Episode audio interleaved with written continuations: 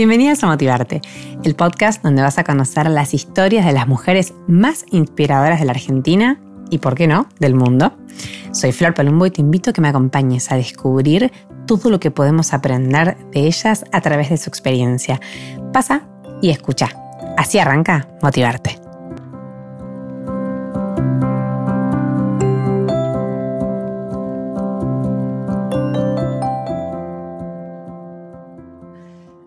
Bueno, bienvenidas, bienvenidos a Motivarte Podcast, ¿cómo andan? Otro episodio eh, que creo que nos va a dejar muchísimas enseñanzas, porque tuvimos como una muestra gratis en la, en la radio con respecto a este tema y, hablamos con la persona que vamos a hablar hoy y tuvo mucha repercusión y, me sorprendí bastante de todo lo que generó, así que hacer un episodio de podcast me pareció la mejor opción para profundizar.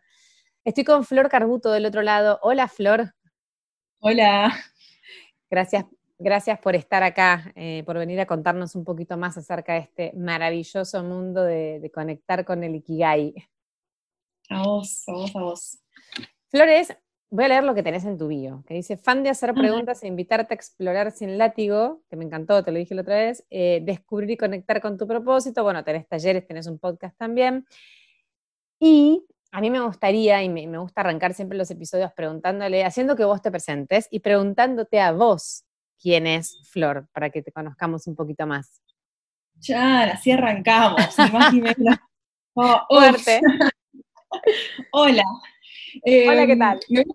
¿Cómo? Claro. Yo tengo un tema a veces con las presentaciones porque siento que que siempre vamos medio en automático con las presentaciones y que decimos, hola, soy Flor, tengo tantos años, estudié tal otra cosa. Entonces, a mí me gusta presentarme a veces de otra forma totalmente distinta, que es esto, me encanta hacer preguntas, mi nombre es Flor, hola.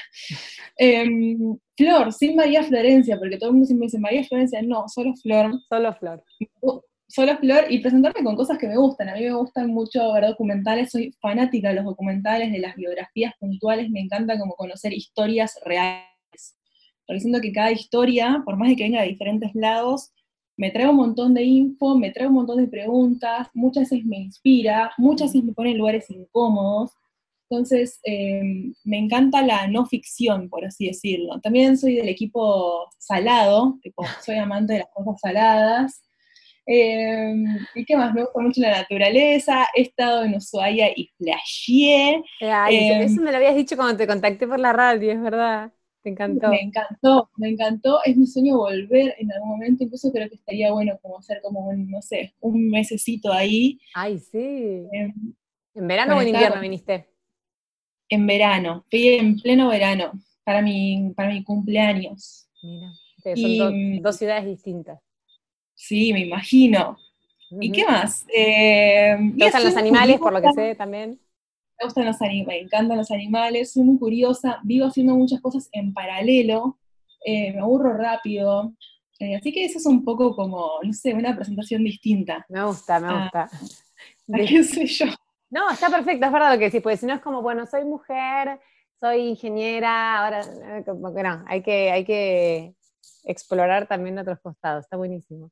Bueno, vos em, contaste en la radio, hicimos una entrevista, para los que no saben, hablando sobre Ikigai, que es un poco la especialidad de Flor, que ya la vamos a ver más adelante, pero a mí me gustaría que vos nos cuentes todo este camino previo, porque estas cosas, o el, propósito, o lo que nos hace felices, no lo descubrimos de la noche a la mañana, y vos tenés también una historia con eso, de hecho sos ingeniera, que, pudiste y te animaste a romper un poco todas esas estructuras y decir, señores, yo acá no quiero esto. Así que eh, quería que me cuentes un poco tu historia y cómo, cómo llegaste hasta acá.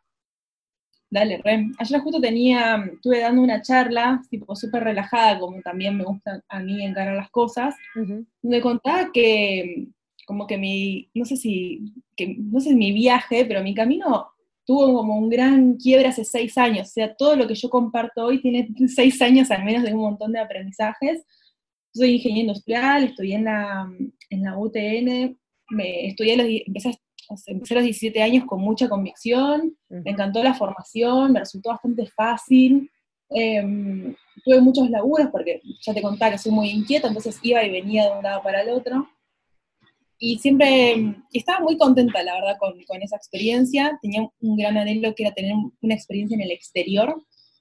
Y después de buscar, buscar, buscar, buscar, eh, la encontré y con 27 años, esto fue en el 2014, me voy a Bélgica a esta experiencia que eh, la podemos ver desde diferentes ángulos. Fue muy buena, también fue muy terrorífica para mí en ese momento, fue como en algún punto el inicio del final, así nombre de, película yankee, apocalíptica. El principio del fin. El principio del fin, claro, ahí en Bélgica, tomando mucha birra y con una lluviecita que no terminaba más, porque mm, ahí empezaron a ya habían aparecido antes algunos indicios, yo siempre digo que, que la conexión con el propósito, cuando uno no está conectado con este propósito, aparece como un ruido o aparece como una incomodidad. Salvo que tengas una epifanía bañándote, que sería el menor de los casos, aparece con una incomodidad. Y esa incomodidad me apareció en, esa ciudad, en Bruselas, en donde laburaba, en donde empecé a ver que la multinacional no era tanto lo mío, que ya lo venía sabiendo, pero se empieza como a observar mucho más. Em, y la forma de laburo y el mismo trabajo, y había un montón de cosas que, que no me gustaban. Tengo un accidente, repago, porque me tropecé en una plaza, me quiebro el tobillo, me tienen que operar, medio de urgencia, y ahí arranca algo que para mí se llamaban los 45 días, porque estuve 45 días inmovilizada en esa casa en donde no conocía a nadie, en donde los pocos amigos que tenían habían desaparecido.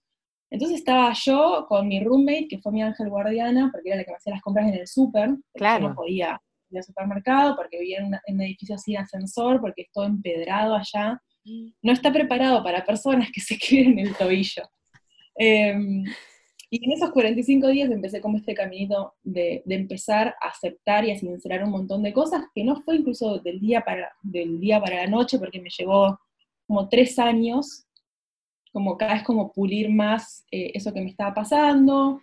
Me fui a Australia con una work and travel, hice algo completamente diferente, viajé también por el sudeste asiático, me di cuenta de un montón de cosas, y siempre digo que cuando volví a Buenos Aires, volví a Zombieland, porque eh, es, re, es re doloroso a veces conectarnos con lo que nos pasa y conectarnos con esa herida y conectarnos con esa angustia de un ciclo que ya llegó a un fin y uno lo quiere sostener, eh, cueste lo que cueste.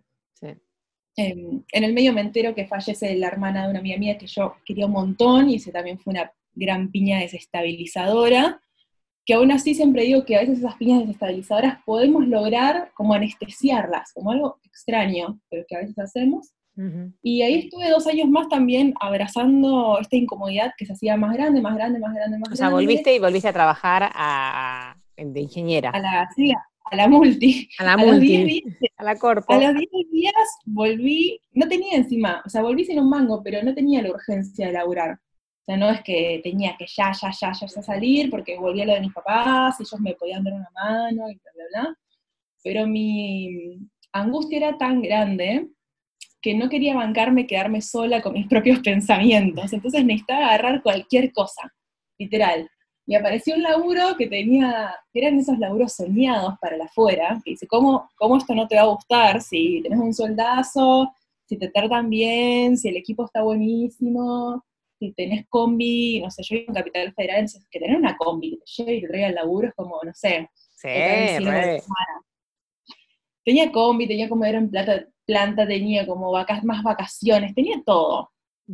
Em, y aún así, siempre digo que, em, que ese laburo no, me hizo feliz y que era otra muestra más de que el camino iba por otro lado. A veces decimos, ah, bueno, cuando tenga el laburo en esto, cuando, no sé, cuando gane más plata, o cuando tenga un laburo estable, o cuando, no sé, pueda ahorrar, voy a ser feliz. Bueno, quizás sí, quizás no.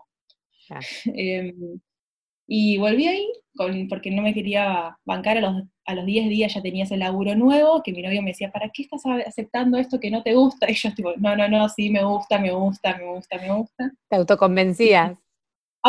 sí, yo digo que fui la reina de la negación en muchos momentos de mi vida.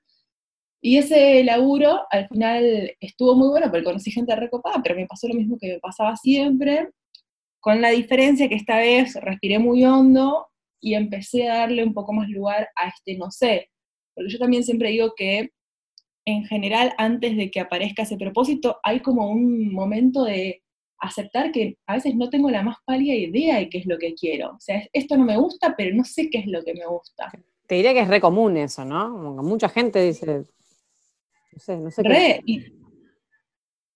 Em, es común, es incómodo en general, porque como que necesitamos tener certezas de algo. Entonces, estar en esa salsita de esto me gusta y no sé qué, porque también está esta mirada de, che, Flor, pero tenés 30 años, como que no sabes lo que te gusta. Es como, eh, bueno, no, no sé. Em, no sé porque estuve muchos años siguiendo otras cosas, ¿no? Porque siempre digo, no, eh, estuve, no sé, en otros laburos, estuve anestesiando un montón de cosas, entonces creo que también está bueno como poder ser amorosas con nosotras mismas cuando no, sabemos. Y tampoco hay edad, ¿no? Porque yo creo que hay gente que, mi mamá descubrió su pasión a los 50 años. Y digo, toda la vida fue ontóloga, a los 50 descubrió la cerámica y se dio cuenta que ahí era, y bueno, y nunca es tarde, o sea, como que uno tiene esto de, no, tengo 30, ¿viste? O tengo... Desdramatizarlo, ¿no? Sí, es que hay un montón de temas con la edad, hay un montón de tabúes con la edad en un montón de aspectos, y bueno, con esto de, encontrar lo que nos guste y de poder que, que sea, sea redituable, em, también hay un montón de, de, cosas ahí dando vueltas. Así que bueno, me permití como en ese momento como decir, bueno, esto no sé, y empecé a hacer cosas que me gustaban de cuando era chica, que tenían que ver con acercarme más a la astrología, que también ese es otro, voy y vengo, ¿no? Pero para mí también el propósito muchas veces no se trata de como buscar tanto afuera, tanto, tanto afuera, sino hacer un viajecito interno y ver qué cosas estuve reprimiendo durante todos estos años, que fue lo que me pasó a mí en esa primera instancia. No se trataba de descubrir la pólvora, sino de, era de desenterrar un deseo y un anhelo que había tenido durante muchos años y que yo me había dicho, también por un poco mi cultura familiar y demás, que eso era cualquier cosa imagínate una ingeniera interesada en la astrología, era como... Claro, tipo... Raro. Y, si me preguntás, a mí me encantan las dos cosas, porque no, yo no reniego de mi parte de ingeniera, me encanta, me fascina, solo que hoy me produce más placer, más disfrute y más, no sé, conexión, otra cosa. Em, así que bueno, le empecé a dar como un poco más de, de interés ahí, lo empecé a dejar entrar, estudié tarot, también estudié terapia floral, estudié coaching, que fue como un gran, eh, otras grandes piñas que me dio esa formación, porque me, me dejaba completamente, tipo, en modo recalculando. Cada clase era como una, manejaba un nivel de intensidad terrible, y después de ir haciendo varias cosas en paralelo, porque nunca fue esto de un día para el otro, me animo a, finalmente, a los 30, a renunciar a la multinacional y empezar a ponerle mucho más pilas a un proyecto que venía ya gestando desde antes, pero que era más chiquito relacionado con la astrología. Y bueno, y ese fue como el... El, gran quiebre. claro, el gran quiebre que me, que me trae ahí, porque después empecé a dar talleres de astro, después empecé a trabajar con consultas, em, y en el último tiempo también me empiezo a dar cuenta que las consultas que más disfrutaba, que las consultas que más no sé si la palabra es anhelaba, pero con las que más conectaban eran las que tenían que ver con propósito. Como que cuando había una consulta que venía por ahí, a mí, no sé, se encendía algo por dentro. Entonces eso también fue como un indicio de que, che, me parece que acá hay algo. Y bueno, y así fui como puliéndolo y haciéndole doble clic, y también me fui conjuntando con unos amigos que estaban tipo debatiendo, filosofando este tema, hasta que bueno, hasta que un poco acá estamos. Mira qué bien. Y la astrología, o sea, em, vos empezaste tu cuenta siendo chamánica, ¿no? No, siendo Astro Morris. Ah. Esto fue en el... Morris es como mi apodo familiar, que me dice, en realidad me lo dice mi hermana y me lo dice a veces mi cuñado y a veces me lo dice mi pareja, y algunos, pero muy pocas personas. Em, sí, ese fue como, primero fue Astro Morris, después fue chamánica. Y después, bueno, ahora tiene mi nombre y mi apellido, que lo cambió hace poco. ¿Y, por, qué, por, qué, por qué fue mutando? ¿Tuvo que ver también con tus propias mutaciones de lo que venías haciendo? Sí, tal cual, tal cual. Em, al principio era una cuenta de Astro en donde yo subía quizás algunas imágenes y algún texto, y después Chamánica tuvo que ver más con el tema de las consultas y la terapia floral y mezclar un montón de otras cosas. Y después lo que me pasó, que Chamánica estuvo bastante tiempo, creo que estuvo como dos años y pico, ya, pero yo soy muy cambiando, dos años y pico me parecen un montón. Eh, y después me pasó que no me representaba con ese nombre, como que lo veía y no me terminaba de conectar, y también fue todo un laburo de, aceptación de que, bueno, que ese también había llegado a su ciclo y que era el momento de, poner mi nombre y mi apellido. y ahí y ahí fue Flor Carbuto. te hago una pregunta que vi en tu, también en tu cuenta, que no sé de qué se trata y tiene que ver con la astrología, y vos la mencionaste, la, la, pones como también un quiebre, que es el retorno de Saturno. ¿Qué quiere decir el retorno de Saturno? El retorno de Saturno es como un evento astrológico que le sucede a cualquier persona mortal que esté viva entre los 27 y los 32 años. ¿Viste que se habla de la famosa crisis de los 30? Sí. En general, bueno, la crisis de los 30 en idioma astrológico se llama el retorno de Saturno, que cuando a mí me estaba pasando todo esto, yo no sabía que me estaba pasando el retorno de Saturno, hasta que cuando yo empiezo la formación de astrología y lo veo, digo, ah, yo tuve un retorno de Saturno de manual, pero viste cuando decís, esto es como tal cual lo que me pasó a mí, eh, y, empecé a dar varios talleres como para compartir un poco esto. En, en general a los 27 se empieza, empiezan a, haber grandes insatisfacciones con aquellas áreas de nuestra vida que está como más enquistada en nuestro pasado. A todos en general se nos mueve algo, pero se nos mueven distintas cosas. Quizás alguno es la pareja, quizás otro es el, no sé, el grupo de amigas, otro es el laburo que me pasó a mí. Aquella área que habla más de nuestro pasado que de nuestro presente. Pero que al mismo tiempo cambiarla y sincerarla nos cuesta una locura. Eh, es como una especie de, momento de desestructurar algo para volverlo a armar. Mira, y hay una de los 40 también, pues yo ya estoy más cerca de la de los 40 que de los 30. No, el retorno a Saturno se, repite cada 30 años, o sea, segundo se da a los 59-60, por ejemplo. Después hay un montón de otras cosas que, ah, tienen que ver. La astrología es súper interesante. Yo también la conocí hace poco, va, yo hace poco, y, me encontré, cuando me hicieron la carta astral no lo voy a creer, o sea, como, sí soy yo. este, súper, súper interesante. Flor, ¿y cuándo empezás a, trabajar con el tema del Ikigai? O sea, ¿cuándo empezás a formarte? O acá dijiste, bueno, che, eh, las consultas que más disfruto son estas, y también descubriste esto de, que te gusta acompañar el proceso de otros, ¿no? Súper. Em, acá pasaron como varias cosas Em, como sin buscarlas en algún punto. La otra vez buscando fotos viejas me encontré que desde el 2014, ese famoso año donde me quiebro el pie, yo tenía un print screen de la bioguía con el famoso ese circulito de, las, los cuatro, círculos con, eh, cuatro círculos del Ikigai. Que chan, desde el 2014 esto estaba dando vueltas de una forma u otra. Después cuando yo estaba eh, terminando la formación de coaching, mi trabajo final fue acerca del propósito.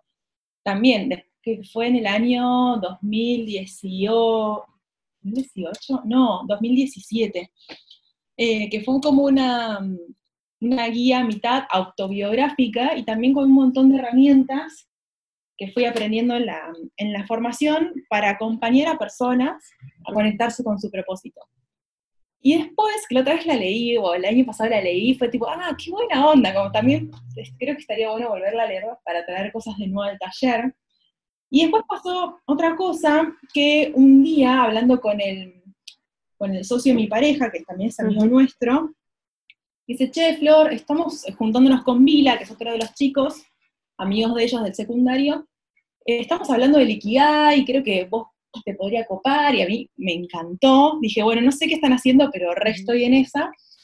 Quiero, sí, me da mucha curiosidad. Entonces, como por nueve meses, más o menos, nos juntamos todos los jueves a las nueve de la mañana, hacíamos videollamada porque estábamos siempre los tres en lugares distintos, y, y, al principio empezábamos como charlas filosóficas acerca de esto, yo les compartí el trabajo final, eh, y se empezó a gestar lo que hoy es el taller, como dijimos, che, estaría buenísimo poder armar una herramienta para acompañar personas.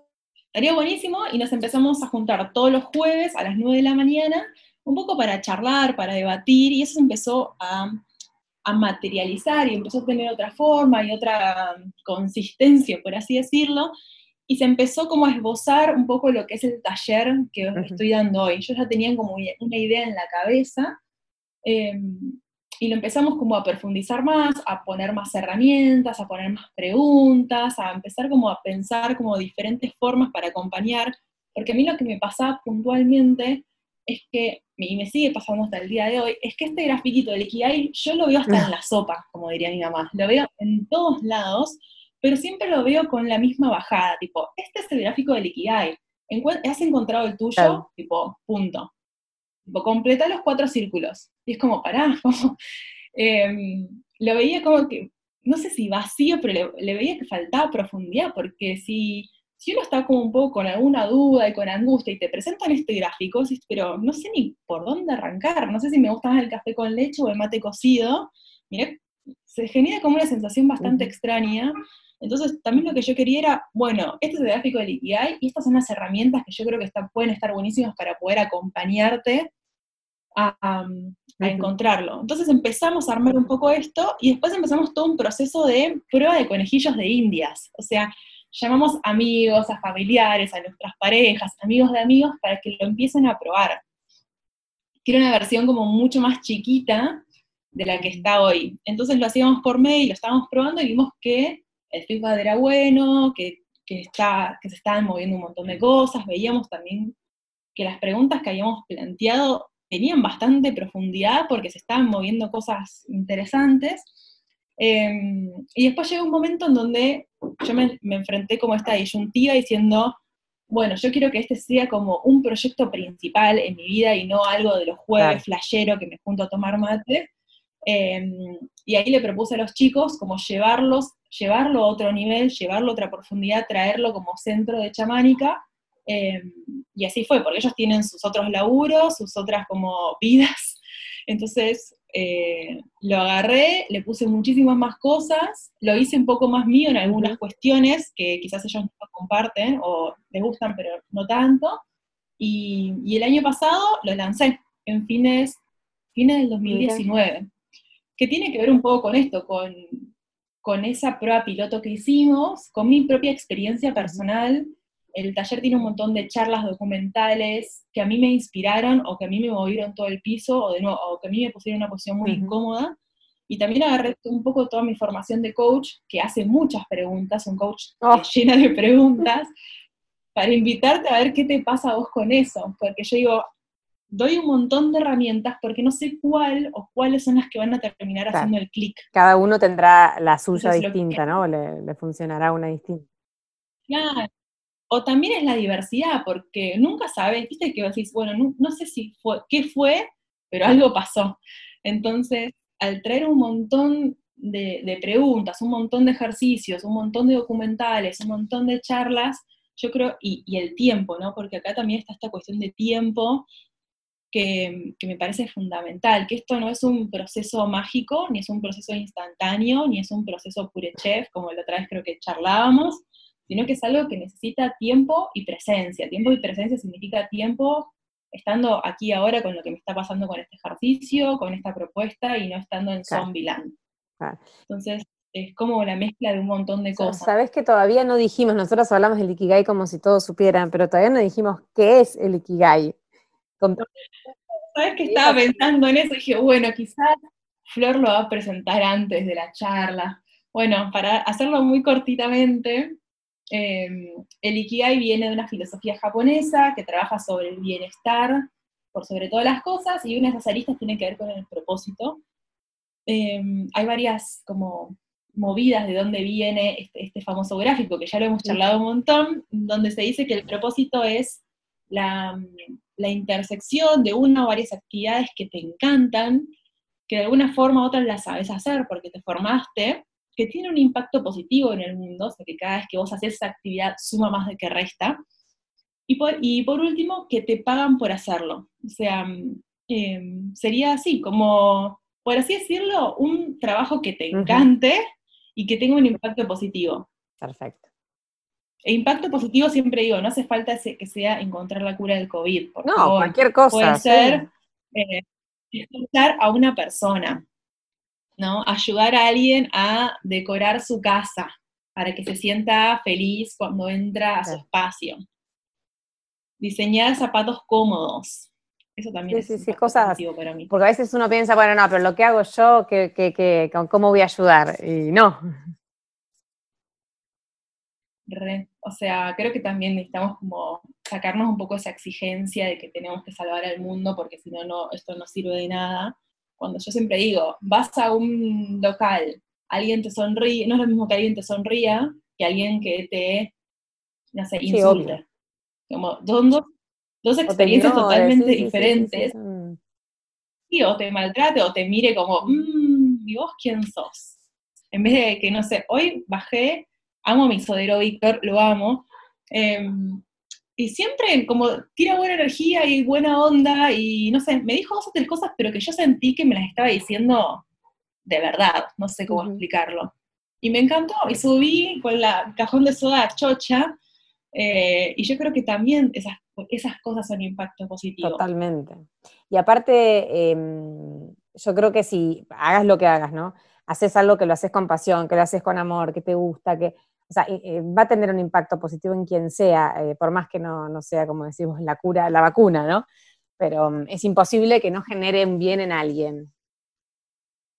Tal cual. Eh, yo siempre... Perdón, ¿ibas a decir algo? No, sí, sí, como que qué espectacular sería que nos encontremos todo el tiempo con personas apasionadas por lo que hacen. Yo creo que nos vamos a empezar a encontrar cada vez con más personas. Ay, sí, ojalá, tipo, posta, lo necesitamos. y, me parece que todo esto que pasó y que pasa ahora de la pandemia acelera ese proceso. Como que al final del día la gente se empezó a hacer más preguntas quizás que, que antes y nos damos cuenta que aparte la vida es finita. O sea, viene una pandemia un día y las cosas cambian.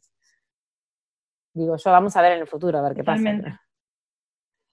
Flor, ¿el Ikigai puede ir cambiando nuestro propósito a lo largo de la vida? Yo creo que re. O sea, a mí me gusta mucho usar como el quizás y el puede, porque la verdad es que tampoco acá hay como una algo que, no sea igual a todos, tipo entre paréntesis, ay, qué bueno que no sea igual para todos. Em, yo creo que sí, que, que puede cambiar, que es orgánico incluso que cambie, porque si yo cambio, si me pasan cosas en la vida, si me encuentro con personas, si estoy teniendo esta conversación, si después me viene un documental, si después pasa el COVID, como decíamos, o, no sé, o tengo una conversación con tal persona, eh, todas esas cuestiones me van cambiando. Entonces yo creo que es lógico en algún punto que el propósito pueda cambiar. No, no quedarnos. Si yo siempre digo, si no uso la misma ropa de mis 15 años o de mis 17 años para llevarlo a esa edad tan crucial, ni, ni, escucho las mismas bandas que mis 17 años, eso es lo más probable también es que me gusten otras cosas. Y lo más, y lo más sano también, ¿no? Sí, también. Sería algo como medio extraño. Todavía nunca me crucé además con alguien que... Mantenga todo eh, igual. Sí, claro, sería como, me, llevas a pensarlo como, porque a veces en algunas cosas parece re lógico, pero después en otras cosas, y yo decía 17 años a propósito, después nos pedimos que sigamos con, con, esa formación que elegimos a los 17 años y que nunca la cambiemos. Claro. Eso es raro también. Como podés hacer un montón de cosas, pero eso no lo podés cambiar.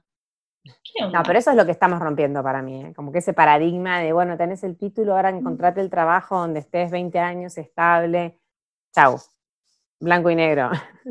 Yo, yo tengo como sensaciones encontradas con eso, porque mm, mi mamá dice, ay, Florencia, vos sos una exagerada, eso ya no pasa más. Y yo, ah, mamá, te voy a presentar a todas las chicas que me escriben ah. en el Instagram para que te manden mensajes. Porque yo siento que, esto es como el dicho, las brujas no existen, pero que, las hay, las hay. Es decir, sabemos que podemos cambiar, sabemos que lo lógico es que nos gusten otras cosas y que estaría bien poder dejar una formación o hacer una segunda formación, pero aún así nos cuesta un montón, nos cuesta un montonazo. Y si bien hay personas que ya están haciendo ese cambio y están mostrando que es posible, hay muchísimas personas que todavía se sienten atascadas en ese otro paradigma, o sea, o que les da una culpa tremenda, o que se están auto boicoteando por completo, entonces es como esto que hablábamos antes del Ikigai, que nosotros para nosotras Ikigai ya lo damos por sentado, eh, y como podemos pensar de que el cambio lo damos por sentado y hay un montón de personas que todavía no. Para mí somos esa generación pisagra que se está comiendo todos los palos por este Nos tocó el medio, justo ahí. Y Y Flor, ¿qué le podemos decir a una persona que em, dice, ay, eh, bueno, yo las escucho, a mí me encantaría encontrar ese Ikigai, ¿por dónde empieza? Más allá de que primero tiene que hacer tu curso, pero digo, como algunos consejitos útiles del día a día que puedan ayudarlo a conectarse con eso. Em, yo creo que tiene que ver con, una parte, que creo que también lo hablamos en la entrevista, con dejar de anestesiarnos, ¿no? Con permitirnos darnos espacios para estar con nuestra propia mente y con nuestros propios ruidos. De que yo te contaba que primero el Ikigai desaparece como una incomodidad. Bueno, abrazar esta incomodidad, poder em, sincerar qué es lo que me hace ruido, sincerar qué es lo que no me gusta. Y cuando pienso en consejitos, digo, wow, esto es un consejito repotente. Pero bueno, yo creo que en algún punto va por ahí, porque a veces queremos como antes, queremos que ese propósito aparezca solo y sin ningún laburo interno, y para mí es dificilísimo. Entonces es como, bueno, voy a empezar a dejar de usar tanto el celular, a dejar de anestesiarme tanto con birra o una serie de Netflix, o con laburo, con gimnasio, con lo que sea, para empezar a, conectarme con ese ruido, que ese ruido tiene, es como medio paradójico, pero ese ruido tiene la llave hacia el propósito. Entonces, si yo quiero saciarme ese ruido, es como que me va a tocar el juego de la vida donde se retrocede 20 casilleros y tiene que volver a conectarse con ese ruido. Sí, en algún momento aparece, o con otra forma. Tal cual. A mí me pasaba que iba de laburo en laburo pensando que era un tema de laburo y no, era un tema mío. Y era como, otra vez me está pasando esto, ¿cómo puede ser? Tipo, em, uno, eso. Dos, hacer cosas que, que nos hacen bien. Como volver a conectar con los pequeños placeres de la vida y con actividades que no, uno no necesariamente necesita invertir. No sé, yo ahora estoy empezando a dibujar de nuevo, que es algo que tenía también muy tapado, em, o no sé, quizás a alguien le gusta hacer yoga, meditar, eh, tocar la guitarra, ir a una casa de canto, ir a cerámica. Quizás tu mamá empezó decir, bueno, no sé, ir a cerámica porque me llama un poco la atención y le voló la cabeza. Entonces, eh, o a veces no es la cerámica así, en sí, sino es la conversación que uno tiene en esa clase de cerámica con otra persona. Eh, también estoy usando mucho esta analogía que, me gusta mucho, que siempre me olvido el dicho puntual, pero el dicho puntual dice algo así como que si vos querés traer mariposas a tu jardín, que plante flores. Mira. O sea, que no salgas a a, poner un cartel de hola mariposas, vengan acá, sí, sí, hola mariposas, sino como crear un ambiente propicio para que esas mariposas vengan. Em, y para mí, crear este ambiente para que el propósito se acerque tiene que ver con dejar de decirme cosas horribles, esto de dejar de darme con un ah. látigo porque tengo tanto ¿Cómo nos cuesta, viste? ¿Cómo nos cuesta? Eh, como tratarnos de una forma más amorosa, hacer algo distinto, conectarme con lo que me hace bien, em, hacer sin expectativa, y esto es re difícil también a veces. Como, no es que yo digo, bueno, voy a anotarme a cerámica y acá lo voy a encontrar, ¿eh? acá lo tengo que encontrar. Porque a veces le ponemos mucho peso a esas cosas. Voy a esa clase de cerámica, no me gustó y plum, me derrumbo. Sí, puedo ir a otra, en cambio, puedo decir, aceptar las frustraciones. Ah, ¿viste? Sí, o ni siquiera te digo como hacerlo desde otro lado, hacerlo desde un lado curioso, como, che, bueno, veo esta clase de cerámica, voy a anotar a ver qué onda. Voy, no me gustó y bueno. Pero yo no, no fui a ponerle el peso de acá voy a encontrar mi pasión, sino acá voy a ir a probar. Totalmente. Entonces, si la experiencia después no termina siendo así como eh, de fuegos artificiales, está bien porque fui a probar. Perfecto. ¿Y los miedos cómo nos juegan? Porque yo en una de las cosas que escribiste sobre esto de que tenías que dejar la ingeniería, eh, ponías algo como, como que, bueno, de golpe son el miedo de romper una estructura, de lo que diga tu familia, digo, ¿cómo, ¿cómo tenemos que aprender a gestionar estos miedos que a veces son las barreras más importantes, ¿no? creo que es la barrera más importante, porque también el miedo muchas veces se, la otra vez hacía un ejercicio de preguntar, tipo, cuáles eran los miedos en un determinado lugar, y yo decía que eh, a veces es un solo miedo que se disfraza, tiene un montón de disfraces, pero siempre quizás a veces es uno u otro, y también entender, o al menos lo que me pasó a mí, es que los miedos siempre van a estar. Eh, el tema es como aprender a convivir con esos miedos, o que esos miedos no me manejen la vida, sino decir, bueno, em, hay un libro que a mí me encanta que se llama Libera tu magia, lo archi recomiendo siempre. Y la otra vez que lo volví a leer, em, Elizabeth, que es la persona que, la mujer que lo escribe, dice, bueno, eh, le voy a decir al miedo que va a estar en el auto con tipo la motivación y conmigo, pero que se va a sentar atrás y que no puede ni tocar la radio, ni tocar el mapa, ni manejar, pero va a estar atrás. Eh, me parece espectacular. Después, si quieres, busca esa carta que ella le hace al miedo porque es increíble. bueno, la vamos a dejar esto recomendado. Me encantó. Libera tu magia. Libera tu magia de Elizabeth Gilbert. Buenísimo, buen dato entonces. Este...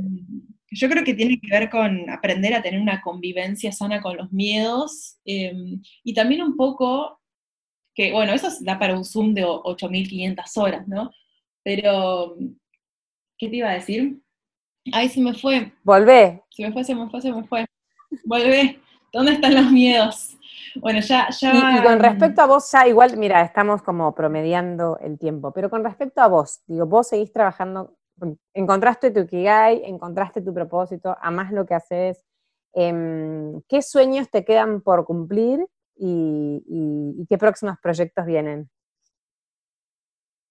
Ya, qué buena pregunta. Esa pregunta la otra vez me, me la hice y la verdad es que sueños por cumplir, la verdad que yo me siento, más allá de de, tener a veces miedos y ansiedades con mi propio laburo, porque no, los miedos no se van, sino que acá encontré un nuevo disfraz, lo tengo acá sentado al lado, eh, no lo dejo que hable en la conversación, ni que decida, ni que mande mails, em, pero está, la verdad es que hoy me siento como extremadamente feliz con, como, con mi vida, me siento chocha. Eh, no sé si tengo como algo así como, digo, bueno, es para acá, a mí me gustaría como poder seguir haciendo esto, poder seguir conociendo personas, poder seguir como puliendo el taller, pero desde un lugar también así como curioso, viendo, viendo qué pasa, la otra vez puse unas nuevas preguntas. Eh, creo que mi sueño es poder como seguir en este camino, poder conocer más personas y ver un poco para dónde, para dónde va. Creo que mi sueño tiene que ver más con estar en una casa con un parque gigante, tener una huerta y tener mi estudio ahí con esa vista del jardín. Yo creo que, que va un poco por ahí. Encontrar este hermoso balance entre, entre el laburo y, otras cosas. Y de proyectos así, bueno, ahora estás con el curso, que eh, son seis semanas, ¿no? Son seis semanas y creo que lo voy a pasar ah. a siete. Yo sé material. que como, sí, lo estoy pasando a siete. No, porque mm, yo soy muy manija en muchas cosas y, me estoy dando cuenta, porque el, taller original se llamaba 40 días de Ikigai, eran 40 días de actividades en general, más allá que había algún día como así libre en el medio.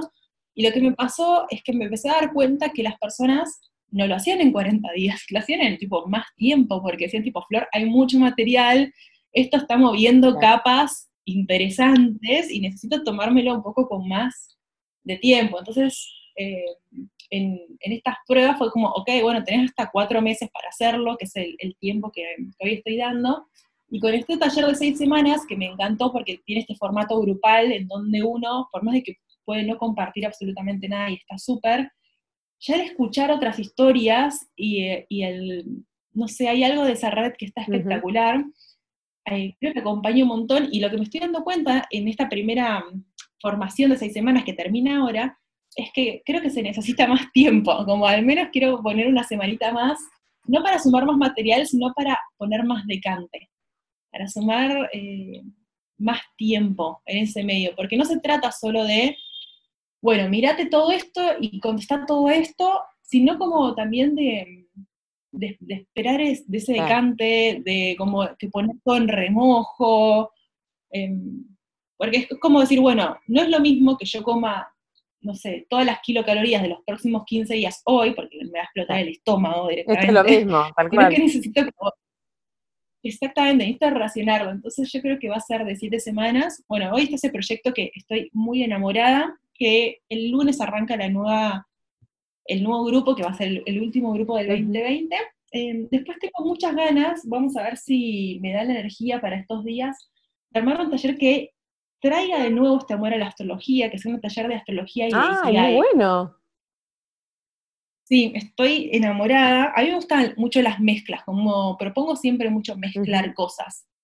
Obviamente que si alguien quiere ser el especialista de la taza de café, me encanta, pero si alguien quiere mezclar el café con los libros y las plantas y no sé, eh, Cortázar, bienvenido sea, como saber que se puede, o incluso cosas que pareciera que nada que ver, o con acroyoga, dale que vamos. Qué lindo. Entonces, Ahí está la eh, creatividad, ¿no?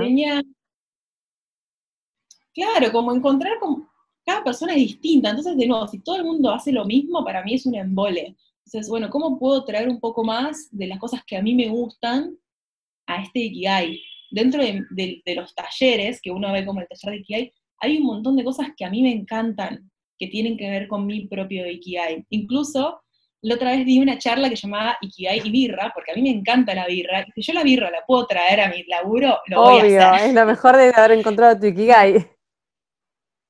Claro, fue como, y me escribió un chico, bueno, para la próxima te podemos llevar birras. Bueno, espectacular, yo feliz de, estar acá probándolas. Entonces, tengo ganas de hacer este taller que mezcle un poco ese viaje por el zodíaco para también entender que, no, no sé, yo nací de fin de, enero, entonces tengo el sol en acuario. No es que yo soy acuariana, sino que yo tengo todas las energías del zodíaco en mí, en mayor o en menor proporción. Entonces, hacer un viaje por todas esas dos energías, como comprendiéndolas un poco más, porque yo creo que ese taller que lo hice yo infinidad de veces nos ayuda en una mirada más empática, por sobre todo con las otras personas, eh, y después sumarle una bajada de Ikigai por cada energía, ¿no? ¿Cuál sería el consejo ariano hacia el Ikigai? ¿Qué pasa con esa energía taurina hacia el Ikigai? No importa si vos sos de Tauro o no, pero energía taurina en tu carta natal hay seguro. Entonces, como poder un poco mechar, mechar eso. Así que eso se viene casi seguro. Sí, tal cual, porque son esos talleres que a mí me gusta mucho esa, esa mirada más introspectiva y esa mirada más curiosa y hacer pensar a las personas. Como plantear una pregunta, y vos fíjate. lo importante no es tener todas las preguntas, sino hacer bien, perdón, no tener todas las respuestas, sino hacer bien todas las preguntas. Así que son más importantes que las respuestas. sí, y si aparece un no sé, bueno, bueno, súper, le abrimos la puerta, le hacemos unos mates, vemos qué onda. Démosle espacio al gris, al no sé. Sí, tal cual. Porque si no, no sé, no. Para mí el no sé, al contrario, me, en algún punto yo entiendo que puede ser un poco angustiante, porque vivimos en esa sociedad donde ya quiere todo y saberlo todo, y ¿verdad? Pero el no sé es como un hoja en blanco, puedo hacer lo que se me dé la gana con esto en algún punto. Totalmente, tengo todo, y eso no por hacer. Tal cual, y ese no sé, de nuevo, si me doy el tiempo de sentarme y pruebo cosas, va, va a aparecer. Totalmente no es como una sentencia de siempre, sino es como, bueno, hoy esto la verdad es que no tengo tanta claridad, bueno, súper. Estaba a venir la claridad, totalmente. Hacer, hacer, hacer, como dijimos en la, en la entrevista el otro día. Sí, hacer, probar, explorar, fijarme, sentir, ver por dónde va la mano. Qué bueno, qué bueno. Bueno, Flor, muchísimas gracias. Hablamos como 50 minutos. Em, este tema da para un montón. Bueno, vos tenés un curso que ahora va a tener casi siete semanas, o sea que indudablemente da para un montón. Y mm, bueno, los invito a que te sigan en arroba florcarbuto con B corta y doble T y que conozcan. Eh, hoy me metí en tu, página que tenés el shop con los cursos y que sigue siendo, eh, bueno, es una tienda nube, ¿no? ¿Esa sigue vigente? Sí, es una tienda nube. Sí, está mi página que es em, bueno, www.flor-del medio, carbuto, que es con en donde también ahí eh, los y las invito a que chusmen la parte que ella llama Explorar, porque ahí hay un montón de documentales, charlas, canciones, libros que a mí me inspiraron y que creo que también está bueno cerrar un poco con eso. Quizás es, bueno, de nuevo, ¿por dónde arranco? Bueno, arranca por ahí. Vas a ver que te va a empezar a sonar algo de lo que dicen fíjate, fíjate si hay algo que te mueve de, todo eso, porque realmente ahí subí mucho material y, creo que también está bueno explorarlo. Bueno, muchísimas gracias, todo lo bueno para vos y bueno, muchísimos éxitos y a seguir ayudando a que las personas vivan de una manera apasionada. Vamos por eso. Gracias, Flor. Y ustedes las veo en el próximo episodio de Motivarte Podcast.